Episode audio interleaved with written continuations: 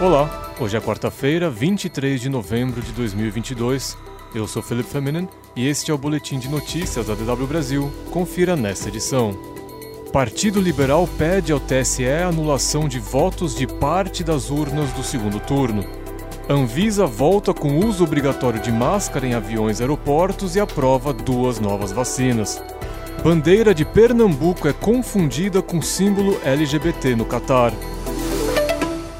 O Partido Liberal atendeu Jair Bolsonaro e protocolou uma petição no TSE com o pedido de anulação dos votos registrados em 279 mil urnas usadas no segundo turno da eleição. A ação argumenta que essas 279 mil urnas fabricadas antes de 2020 têm o mesmo número de série registrado no sistema, o que impediria sua correta fiscalização. As urnas questionadas pelo PL representam 59% dos equipamentos usados na eleição. A ação não pede anulação dos votos registrados nas mesmas urnas no primeiro turno. O presidente do TSE, Alexandre de Moraes, deu 24 horas para que o PL inclua também o pedido para que a anulação atinja ambos os turnos da eleição. Isso colocaria o Partido Liberal em uma saia justa, pois o PL foi o partido que elegeu a maior bancada de deputados federais, além de oito senadores. Devido ao aumento do número de casos de Covid-19 no Brasil, a Anvisa decidiu reinstituir o uso obrigatório de máscaras em aviões e aeroportos. A obrigatoriedade do uso de máscara será retomada pouco mais de três meses após a própria Anvisa ter flexibilizado uma série de restrições. Na semana passada, 12 estados brasileiros e o Distrito Federal reportaram um aumento de novos contágios pelo coronavírus. A alta de casos ocorre em meio à descoberta de uma nova subvariante da Omicron no Amazonas. A Anvisa também aprovou o uso de duas novas vacinas contra a Covid-19 produzidas pela Pfizer. Segundo a Anvisa, estas vacinas podem ser aplicadas como dose de reforço na população acima de 12 anos. Trata-se de duas vacinas bivalentes, que protegem contra a cepa original e também contra duas subvariantes específicas da Omicron. A autorização é para uso emergencial.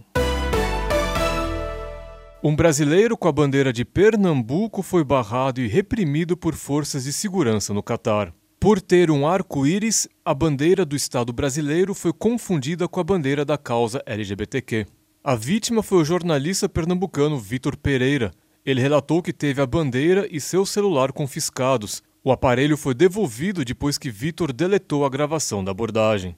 A FIFA comunicou que vai investigar o incidente.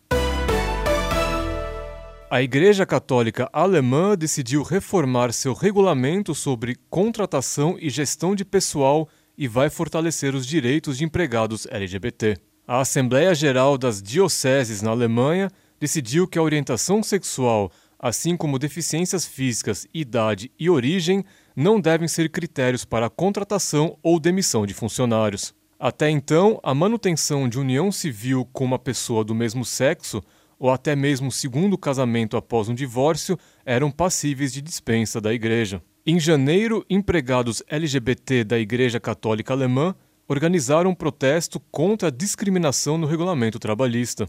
O manifesto entregue à Conferência Episcopal Alemã continha 117 mil assinaturas. A Igreja Católica Alemã e sua organização beneficente Caritas empregam cerca de 800 mil pessoas na Alemanha.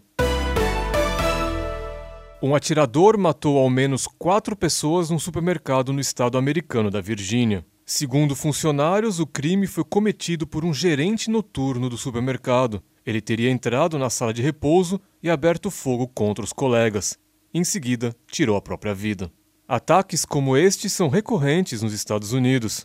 Na semana passada, no mesmo estado da Virgínia, um atirador matou três atletas da equipe de futebol americano da Universidade da Virgínia. E há dois dias, um homem armado abriu fogo dentro de uma boate gay no Colorado, matando cinco pessoas. Um estudo publicado no meio do ano apontou que os Estados Unidos registraram em 2022 uma média superior a um ataque com arma de fogo por dia. Mais notícias você encontra no nosso site. Acesse dw.com/brasil.